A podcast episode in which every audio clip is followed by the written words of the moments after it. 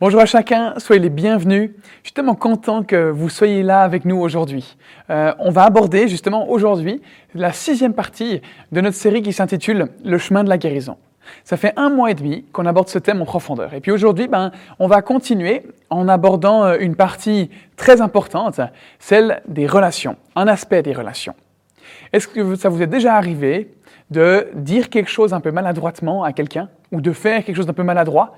Et puis, de, après, quand on essaie de s'en sortir, quand on essaie de réparer ce qu'on a fait pour euh, euh, être moins gêné, et eh ben, en essayant, et eh ben, en fait, ce qu'on dit ou ce qu'on fait, ça en rajoute une couche et puis on s'enfonce encore plus. Moi, oui, en tout cas. Corriger, réparer les choses, rétablir, restaurer les relations. C'est ce qu'on va voir aujourd'hui, cet aspect de correction. Comment est-ce qu'on fait pour réparer le mal que d'autres nous ont fait et le mal que nous, on a fait à d'autres. Vous pouvez prendre vos pinces bêtes et puis remplir euh, le blanc pour la clé spirituelle qu'on va aborder aujourd'hui. C'est le thème qui va nous occuper et c'est quelque chose vis-à-vis de quoi on peut s'engager pour la semaine, pour les mois ou, ou, même les années à venir. Quelque chose auquel on peut revenir et qu'on peut réutiliser pour la suite. Donc la sixième clé spirituelle qu'on va voir, c'est la suivante. Évaluer toutes mes relations. Pardonner à ceux qui m'ont blessé. Demander pardon et réparer les torts que j'ai causés aux autres, sauf quand ça pourrait leur nuire ou nuire à autrui.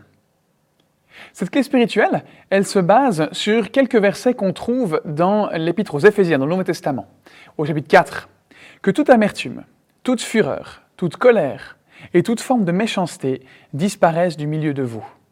Soyez bons et pleins de compassion les uns envers les autres. Pardonnez-vous réciproquement, comme Dieu nous a pardonné en Christ, en Jésus. On découvre dans la dernière partie de ces versets deux parties. Pardonnez-vous réciproquement. Ça implique que je pardonne à ceux qui m'ont blessé et que je demande pardon à ceux que moi-même j'ai blessés. Donc on va s'intéresser aujourd'hui à ces deux éléments. À chaque fois, on va voir pourquoi ça semble important à vivre et puis comment on fait pour le mettre en pratique. Parce que c'est toujours ça le défi. Hein. Donc premièrement, on va commencer par l'aspect de pardonner à ceux qui m'ont blessé, ceux qui nous ont blessés. Pourquoi? Pourquoi est-ce que c'est important de pardonner à ceux qui m'ont personnellement blessé?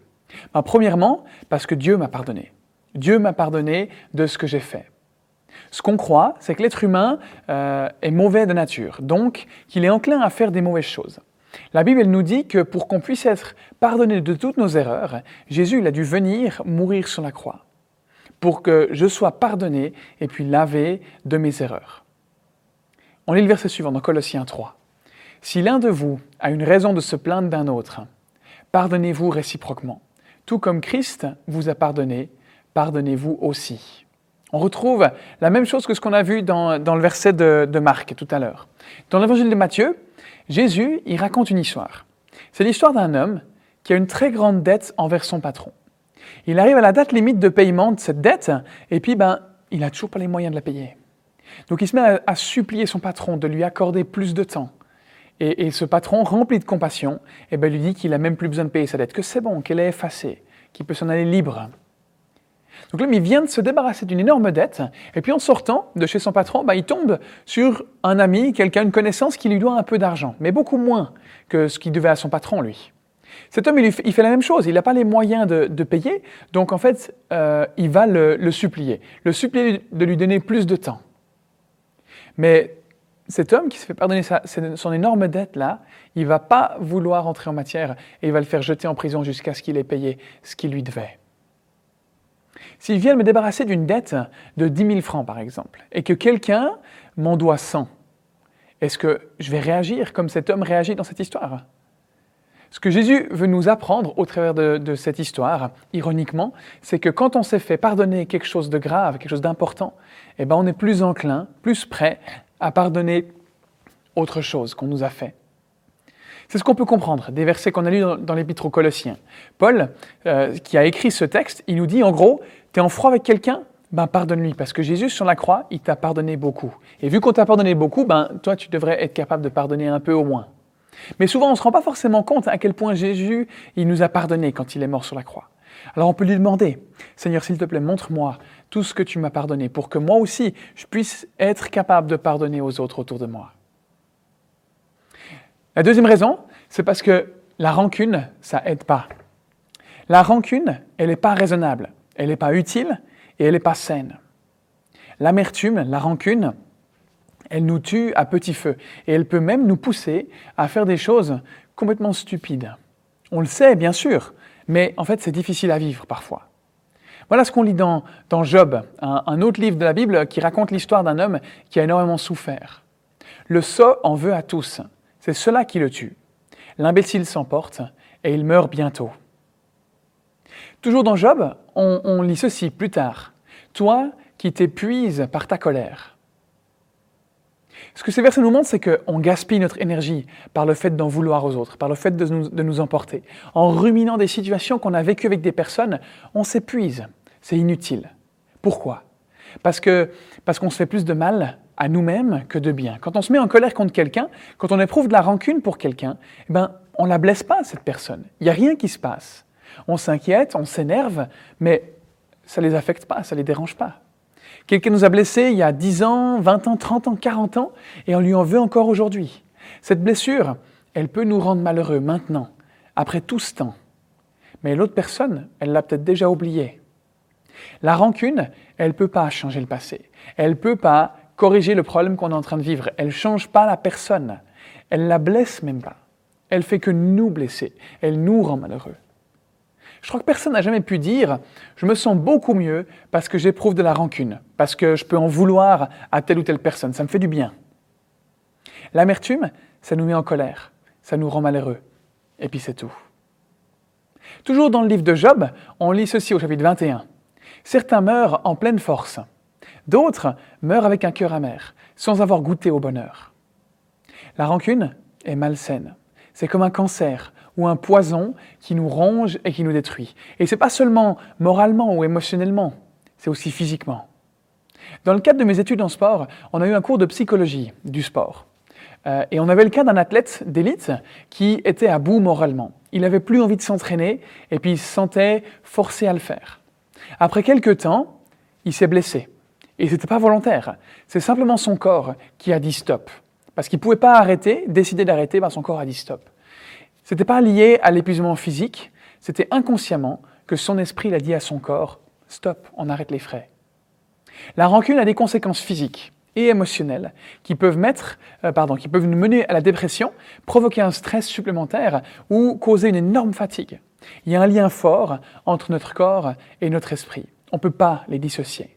Le fait de penser à cette personne, à cette ancienne copine, à ce copain, à, cet ex-mari ou cette ex-femme, à ce prof qui nous a ridiculisés devant toute la classe, à nos parents qui ne nous ont jamais dit qu'ils nous aimaient, à ces personnes qui sont nos amis, soi-disant, et qui nous ont fait ça ou qui nous ont dit ça dans notre dos, qui ont dit ça dans notre dos.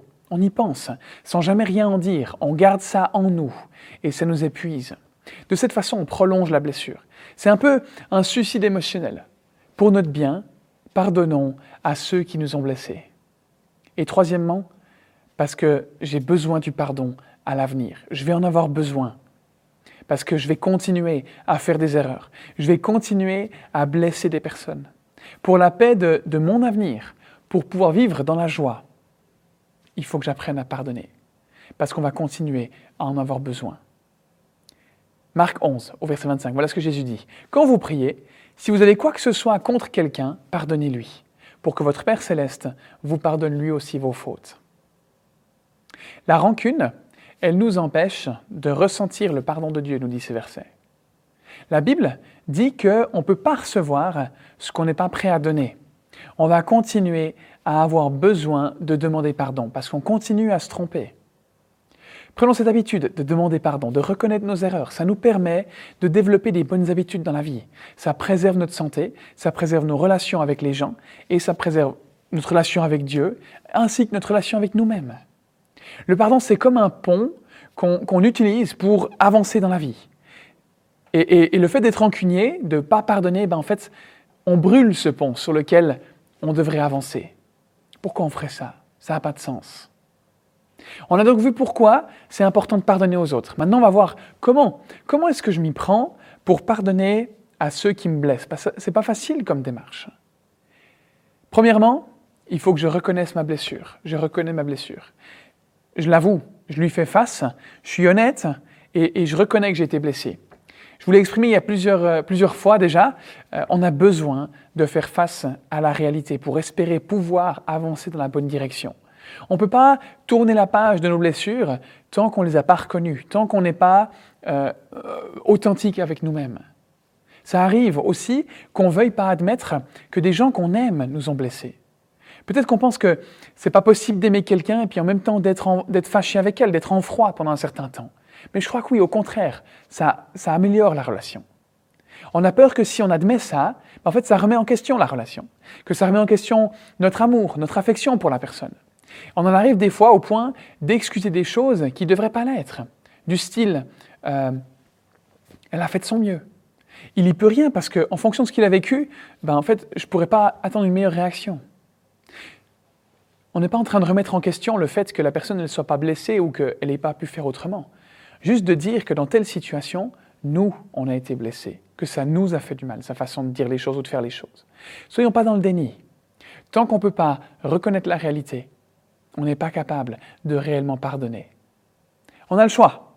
On peut les mettre dans un coin, ces blessures, ces frustrations, faire semblant qu'elles n'existent pas, les ignorer, les rejeter ou penser que ça passera tout seul, mais au final, ça ne marche pas. Nos blessures, elles finissent par ressortir et souvent d'une manière négative on commence à développer une mauvaise habitude, une dépendance qui est due à cause de cette blessure. Je vous en parlais il y a quelques semaines. On dit parfois, ben, je suis pas, je suis pas au top euh, dans ce que je vis, mais mais mais il y a pire que moi, donc j'ai pas à me plaindre. Je comprends tout à fait qu'on veuille pas se plaindre. Je comprends qu'on relativise, mais il faut reconnaître euh, ce qui nous a fait du mal. Que cette attitude qui est noble, hein, de pas vouloir se plaindre, on, la garde, c'est très bien, mais qu'au moment où elle vient cacher quelque chose de plus profond, excuser quelque chose de plus profond, là c'est un problème. On a besoin de reconnaître nos blessures, de dire j'ai été blessé. Ce que j'ai vécu, ce n'était pas juste, et puis j'ai été blessé. Comment est-ce qu'on peut mettre ça en pratique? Eh bien, on peut faire une liste des personnes qui nous ont blessés, de ce qu'elles nous ont dit, de ce qu'elles nous ont fait, de ce qu'elles ont pensé, et puis on le note sur une feuille pour pouvoir le voir et le relire. C'est pas quelque chose de vague qu'on a, auquel on a pensé pendant quelques minutes. Non, c'est quelque chose de précis, de spécifique, qui est écrit, auquel on peut se référer. C'est important, cette partie-là. Deuxièmement, ben, je libère la personne qui m'a blessé. J'arrête de m'accrocher à la blessure. Comment est-ce qu'on fait? Comment est-ce qu'on fait pour libérer quelqu'un? Eh bien, en lui pardonnant. N'attendons pas que cette personne elle vienne elle-même nous demander pardon. On le fait qu'on nous demande pardon ou non, parce qu'on le fait pour notre bien, pas pour le sien. Pourquoi? Parce que Dieu nous a pardonné et qu'on aura besoin du pardon à l'avenir. Parce qu'on développe une habitude de pardon qui est bénéfique pour la suite. En plus de ça, la rancune, ça n'aide pas. Et puis, elle fait que nous rendre malheureux. On n'a pas idée de ce qui peut se passer dans notre vie quand on libère les gens qui nous ont blessés. J'ai par exemple entendu des témoignages de personnes qui ont été guéries d'un problème physique quand elles ont accepté de lâcher leur rancune dans la tête, de libérer euh, la personne qui leur avait fait du mal. Ça avait des conséquences sur leur physique. Ça peut faire des miracles. Voilà ce que Jésus dit dans Matthieu 18. Ah non, pardon. C'est pas c'est pas Jésus qui dit ça, c'est, quelqu'un qui lui pose la question. Seigneur, combien de fois pardonnerai-je à mon frère lorsqu'il péchera contre moi? Jésus lui dit, je ne te dis pas jusqu'à sept fois, mais jusqu'à septante fois sept fois. Dans la symbolique des, chiffres de la Bible, 7, ça symbolise la perfection. Ce que Jésus veut dire par ici, par euh, ces, versets-là, eh ben, c'est pas de pardonner 490 fois quelqu'un avant de pouvoir ensuite lui en vouloir. Mais ce qu'il veut nous dire, c'est qu'il faut pardonner à chaque fois. Le pardon, c'est pas l'affaire d'une seule fois. Il suffit pas de dire une fois, c'est bon, je te pardonne et puis c'est tout. Parce que ces sentiments, ils vont revenir. Parce que des fois, ben, la blessure, elle prend du temps à guérir. Et à chaque fois que ça revient, à chaque fois que cette blessure refait surface, eh ben, on peut à nouveau pardonner à cette personne ou à ces personnes. C'est quelque chose qui, qui va se répéter jusqu'à ce qu'on ait réellement libéré la personne. Comment on sait quand on a réellement et complètement libéré quelqu'un qui nous a fait du mal? Eh ben, C'est quand on commence à comprendre sa blessure, plutôt que de se concentrer sur la blessure que la personne nous a infligée à nous. Parce que des gens blessés, ils vont aussi blesser d'autres personnes. Quand on peut se mettre à la place de l'autre, qu'on arrive à se détacher de ce qu'il nous a fait, ça ne veut pas dire oublier, parce que c'est des blessures qui vont nous marquer à vie. mais on peut se débarrasser de la douleur, on peut trouver la paix.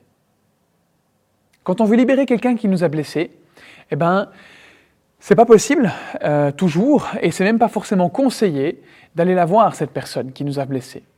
Les circonstances ont peut-être changé, certaines personnes ont changé, certaines personnes sont décédées.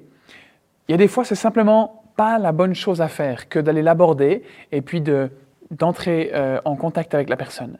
Alors, quelle alternative est-ce qu'on a? Eh ben, on peut par exemple imaginer que la personne, elle est assise en face de nous à table, sur une chaise ou euh, peu importe, et, exprimer ce qu'on a besoin de dire.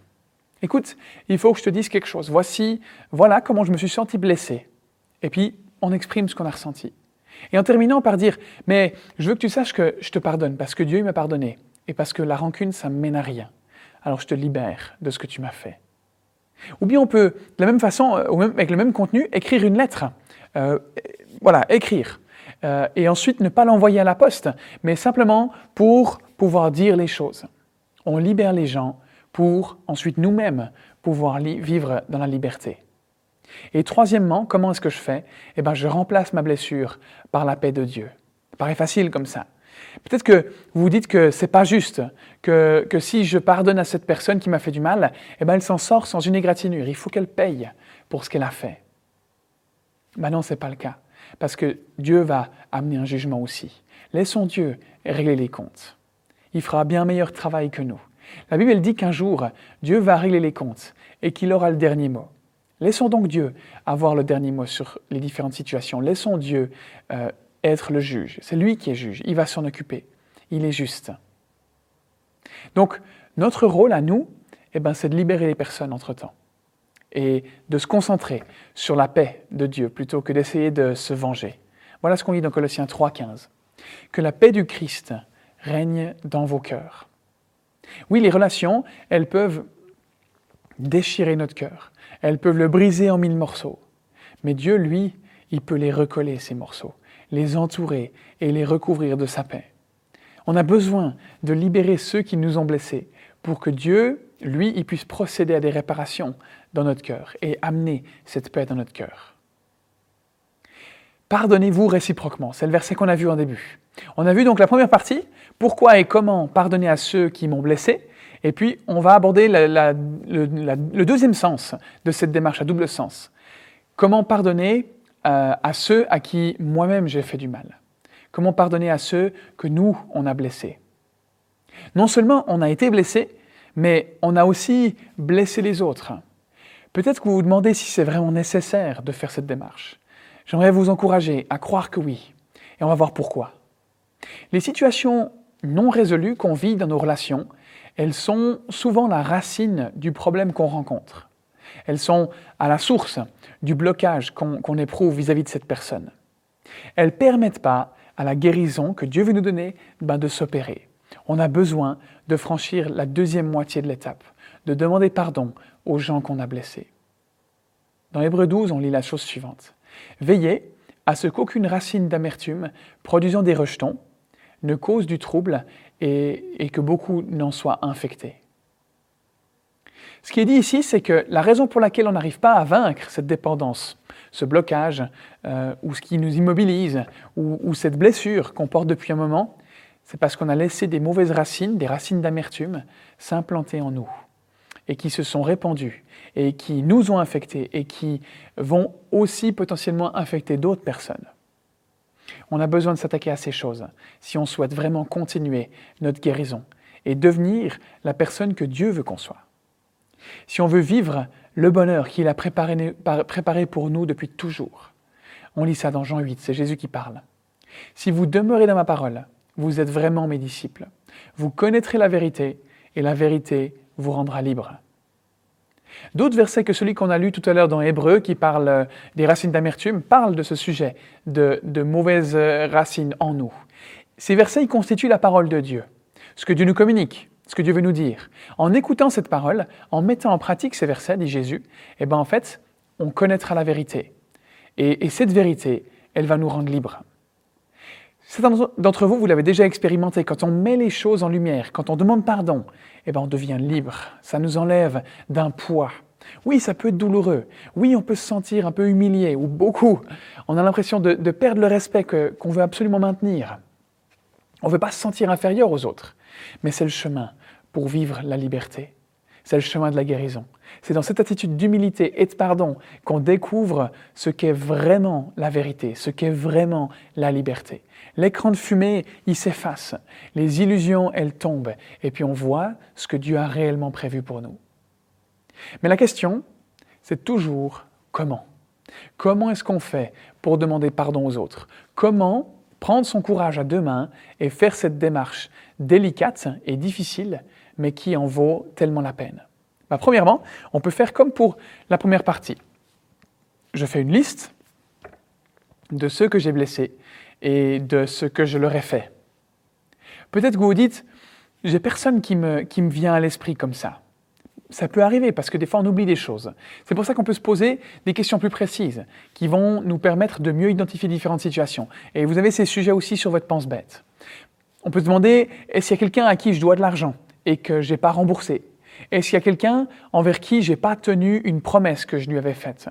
Est-ce qu'il y a une personne envers laquelle je me suis rendu coupable d'avoir trop essayé de la contrôler? Un conjoint peut-être, un enfant, un frère, une sœur, un employé, un ami? Est-ce qu'il y a une personne envers laquelle je suis trop possessif? Est-ce qu'il y a une personne que je critique? Est-ce que j'ai fait du mal à quelqu'un, verbalement, ou physiquement, ou émotionnellement? Est-ce qu'il y a une personne que euh, je n'ai pas appréciée, ou à laquelle je n'ai pas fait attention, ou dont j'ai oublié ou dont j'ai oublié l'anniversaire de mariage, par exemple? Est-ce qu'il y a quelqu'un envers qui j'ai été infidèle? Est-ce qu'il y a quelqu'un à qui j'ai pu mentir? Ces questions, elles peuvent certainement euh, vous en inspirer d'autres, qui aideront à faire une liste de, toutes ces choses qu'on a pu faire, de toutes ces blessures qu'on a pu occasionner, et de, ouais, de ce qu'on peut faire comme démarche par la suite. Parce deuxièmement, ce qu'on peut faire, c'est je pense à la façon dont j'aimerais qu'on me demande pardon. On peut réfléchir à la question suivante. Si quelqu'un venait s'excuser auprès de moi, comment est-ce que j'aimerais qu'il s'y prenne? Et faisons de même. On va y revenir un peu plus tard. Mais c'est ce qu'on lit dans Luc 6, verset 31. Ce que vous voulez que les hommes fassent pour vous, faites-le vous aussi de même pour eux. On peut identifier trois facteurs à prendre en considération. Premièrement, il faut choisir le bon moment. C'est pas très bon de larguer une bombe comme ça sur quelqu'un. C'est pas très sage de le faire par exemple juste avant d'aller se coucher. Moi, ça m'arrive des fois avec Camille par exemple. Et je dis Ah bah tiens chérie, euh, j'aurais juste un truc à te dire boum. Et puis, ça nous mène à une discussion de une heure, alors, alors que c'est déjà tard et qu'on a besoin de se lever tôt le lendemain matin. Voilà ce que nous dit Ecclésiaste au chapitre 8. Il y a un temps opportun et une juste manière de procéder. Trouvons le bon moment. Souvent, bah, c'est bien de trouver le bon moment pour l'autre. Euh, souvent, il faut que ce soit pour l'autre, qu'il soit dans une situation où il n'est pas trop vulnérable. Pas, quand c'est mieux pour nous, mais quand c'est meilleur euh, et que c'est mieux pour l'autre. Deuxièmement, avoir la bonne attitude. Comment est-ce qu'on voudrait que quelqu'un vienne nous demander pardon? Certainement un truc du style en privé, humblement, avec sincérité, en disant tout simplement ce qu'il a fait de mal, sans essayer de se justifier, pas en se trouvant des excuses. Et puis sans donner son point de vue, mais en assumant sa responsabilité, sa part de responsabilité.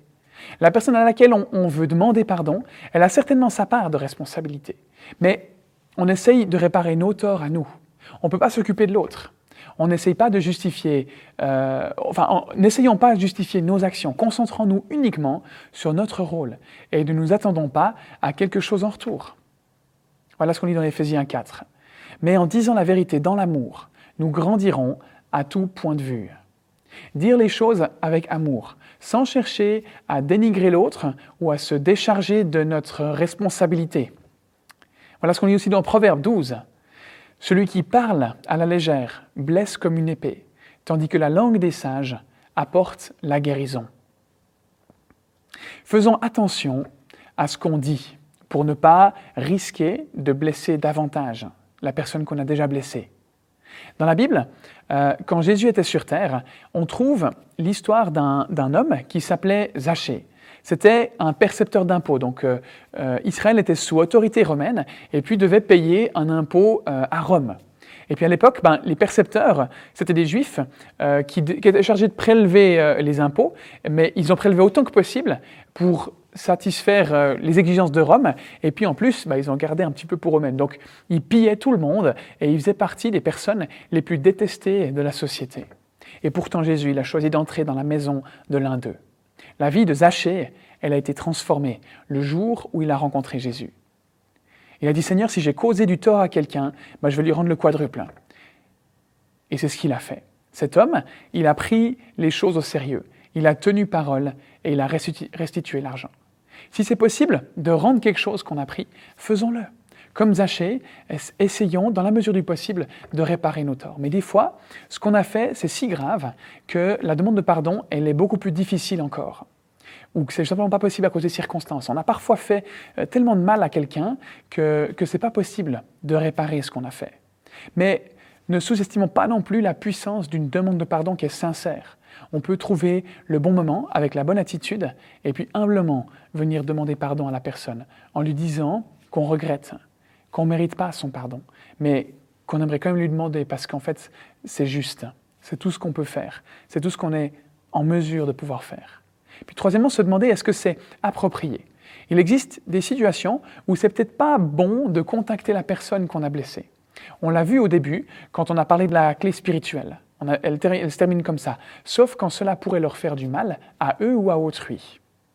Dans certains cas, le fait de, remuer le passé, de ramener des problèmes à la surface, ça fait qu'aggraver la situation. On risque de leur causer du tort ou de les blesser encore plus. Suivant ce que la personne elle est en train de vivre, ça apporte pas du bon d'aller lui demander pardon, de prendre contact avec elle et lui demander pardon. On peut donc se poser la question si c'est approprié ou non de contacter cette personne. Soyons sensibles pour discerner si c'est le bon moment ou non, si on utilise les bonnes paroles ou non. Qu'est-ce qu'on fait alors Si on a l'impression que euh, c'est pas bon de demander pardon en face à face à la personne? Ben, on peut utiliser la même euh, ou les mêmes, une des mêmes techniques euh, dont j'ai parlé tout à l'heure, en imaginant la personne assise en face de nous et puis en lui demandant pardon, ou bien d'écrire une lettre sans l'envoyer. On fait notre possible pour avoir une conscience qui soit tranquille. Et dans le bon sens du terme, on fait notre possible pour faire le bien. Romains 12, 18. Autant que possible, si cela dépend de vous, vivez en paix avec tous. On fait notre possible, des fois, c'est juste pas possible. On a simplement à faire, euh, à chercher à faire le maximum. Donc, pour faire cette démarche de pardon, auprès de ceux qu'on a blessés, on commence par faire une liste des personnes à qui on a fait du mal. Dans un deuxième temps, on va réfléchir aux, meilleurs moyens d'aborder ces personnes, choisir le bon moment, la bonne attitude, et puis se demander si c'est bien approprié. Euh, et puis, ben, se demander comment est-ce qu'on aimerait que les gens nous, demandent pardon finalement. Et puis troisièmement, c'est le dernier point qu'on va voir aujourd'hui, eh ben, c'est je recentre ma vie sur Dieu, recentrer sa vie sur Dieu. Recentrer dès aujourd'hui notre vie euh, pour faire la volonté de Dieu dans nos relations. La recentrer dès aujourd'hui sur Dieu. C'est une partie de la guérison. Reconnaître que Dieu a les clés pour me guérir de toutes mes blessures, de tous mes blocages, de toutes mes dépendances. Pour ça, ben, j'ai besoin d'accepter de le laisser agir. J'ai besoin de faire ces démarches de pardon de demander pardon aux autres pour le mal que je leur ai fait, dans la mesure du possible, comme on a vu, et puis ben, de pardonner à ceux qui m'ont fait du mal. Certains d'entre nous, on, permet à des gens de notre passé de contrôler notre présent.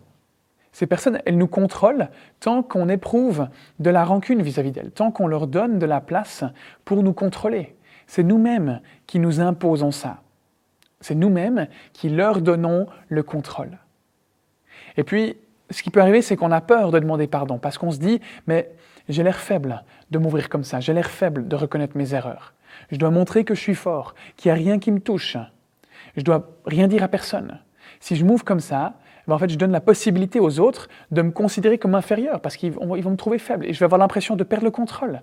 Ils risquent de plus m'aimer si je m'ouvre et que je leur euh, fais part, je leur dis toutes les mauvaises choses que j'ai pensées d'elles ou que j'ai dites euh, à leur sujet. Le royaume de Dieu, c'est un royaume à l'envers. Dans notre monde, être vulnérable, c'est être faible. Mais dans le royaume de Dieu, au contraire, être vulnérable, c'est être fort. Dans notre monde, s'ouvrir aux autres, c'est se laisser contrôler par les autres. Dans le royaume de Dieu, eh ben, ça nous libère. Dans notre monde, reconnaître ses erreurs, c'est perdre l'affection des autres et le respect des autres. Ça change notre identité. Mais dans le royaume de Dieu, au contraire, ça confirme que notre identité, elle ne dépend pas des erreurs qu'on fait. Bien sûr, c'est engageant. Bien sûr, c'est déstabilisant. Bien sûr, c'est risqué. Mais ce qui nous est promis dans ce royaume, c'est la vie, c'est l'amour et c'est la liberté. Dieu veut s'occuper de tous ces problèmes relationnels qu'on a. Il sait à quel moment on est capable de les gérer, et puis il va enlever qu'une seule couche à la fois. Il, est doux avec nous, il est gentil avec nous. Quand on est devenu croyant, on a franchi l'étape 3 du chemin de la guérison. C'est une couche qui s'est détachée. Dieu veut continuer à s'occuper de nous semaine après semaine. Il veut travailler en nous, nous libérer de nos blessures, de nos habitudes et de nos complexes, de nos blocages. Aujourd'hui, c'est une nouvelle journée, c'est une autre étape. Je peux pardonner à ceux qui m'ont blessé et demander pardon à ceux euh, que j'ai moi-même blessés. Dieu peut commencer à recycler les déchets relationnels de ma vie et à les utiliser pour le bien, pour en faire du bien. Comment est-ce qu'il fait ça? On va encore aller dans le livre de Job pour ça. Quant à toi, si tu changes d'attitude, si tu tends les mains vers Dieu, alors tu pourras lever un front dépourvu de tâches. Tu seras ferme et sans peur. Tu oublieras tes souffrances. Tu ne t'en souviendras pas plus que de l'eau qui s'est écoulée. On voit qu'il y a trois étapes pour recentrer notre vie sur Dieu dans, ces quelques versets. Premièrement, eh ben, c'est de euh, changer d'attitude, de libérer et puis de pardonner. C'est le thème qu'on a vu aujourd'hui. Deuxièmement, bah, c'est de tendre les mains vers Dieu, de demander à Jésus de venir dans notre vie. C'est ce qu'on va voir après à la fin avec la prière. On peut dire, Jésus, euh, Dieu, viens dans ma vie. On a besoin de toi. On peut se brancher à lui, à Jésus, pour qu'il nous donne le pardon quotidien dont on a besoin pour se défaire de nos blessures quotidiennes et puis être enfin libéré. Et puis troisièmement, tu pourras lever un front dépourvu de tâches. On se remet à vivre on retrouve notre fierté, on retrouve la paix. On vit plus en tant que victime ou en tant que personne blessée. On peut de nouveau aller de l'avant. Si on met ces étapes en pratique, nos difficultés, elles vont s'effacer de notre mémoire, nous disent ces versets. Ça fait envie, non? Bah, C'est l'objectif de la clé spirituelle du jour. On peut l'appliquer dès aujourd'hui, mais on a toujours le choix à l'Achtami au travers de tout ce qu'on vit, que ce, soit, nos célébrations, nos petits groupes, nos moments où on passe du bon temps ensemble autour d'une table ou à faire une activité, euh, les différents projets qu'on fait pour la région. Le but, c'est de pouvoir donner la, la possibilité à chacun de guérir, d'entrer en relation avec Dieu et puis d'y rester, de devenir un disciple, quelqu'un qui cherche à ressembler à Jésus. C'est là où on va trouver la paix, c'est là où on va trouver la joie, l'amour, la liberté parce qu'on croit que c'est ce que Dieu nous demande de vivre ici sur Terre. Quel choix est-ce qu'on veut faire personnellement aujourd'hui? L'Église, elle est là pour encourager chacun, pour vous aider, pour vous appuyer dessus. Mais ça ne s'arrête pas au dimanche matin. Durant la semaine, on peut mettre en pratique les choses qu'on y aborde, au travers d'un petit groupe ou simplement dans, notre, dans nos moments personnels de réflexion. Si vous aimeriez vivre ce qu'on lit dans Job, être sans peur, oublier les blessures, les dépendances, les blocages, que tout ça, ça soit oublié, ben, la solution, c'est de se recentrer sur Dieu. C'est de tendre les mains vers lui, de pardonner aux autres et de demander pardon à ceux qu'on a blessés. C'est défiant. Ça demande énormément de courage. Mais c'est pour le meilleur. Si c'est ce que vous aimeriez, eh ben, j'aimerais vous inviter à prier avec moi. On va demander à Dieu de nous guider. On va tendre les mains vers lui et lui demander de, nous guider dans tout ça. Seigneur Jésus, tu connais euh, mes, blessures, mes blocages, mes dépendances, toutes ces choses qui m'habitent et que j'ai développées parce que, parce que j'ai été blessé. Et euh, bah, dans ta parole, tu, tu demandes de pardonner euh, à ceux qui nous ont blessés et tu me demandes de pardonner à ceux que moi-même j'ai blessés. Mais c'est tellement défiant. Ça me sort vraiment de ma zone de confort. J'aimerais te suivre, toi. et toi, tu dis que c'est bon à faire. Alors j'aimerais le faire parce que je veux te faire confiance. Et j'aimerais suivre tes conseils. Donne-moi le courage, s'il te plaît, la sagesse, la force de faire ces démarches. Sans toi, j'y arriverai pas. Alors, ben, merci pour ton aide. Merci pour ta conduite, Seigneur. Merci parce que tu entends ma prière. Amen. Je l'ai dit, tout à l'heure, l'Église de l'Ashtami, elle est là pour soutenir, pour encourager, pour accompagner, pour guider. Si vous avez besoin de parler avec quelqu'un, approchez-vous d'une personne en qui vous avez confiance. Vous pouvez aussi prendre contact avec moi, soit par mail, soit par le formulaire qui se trouve sous la vidéo. On aimerait énormément pouvoir avancer ensemble avec vous, s'encourager, s'aider mutuellement à aller de l'avant. Que Dieu prenne soin de vous et puis vous guide dans tout ce que vous vivez.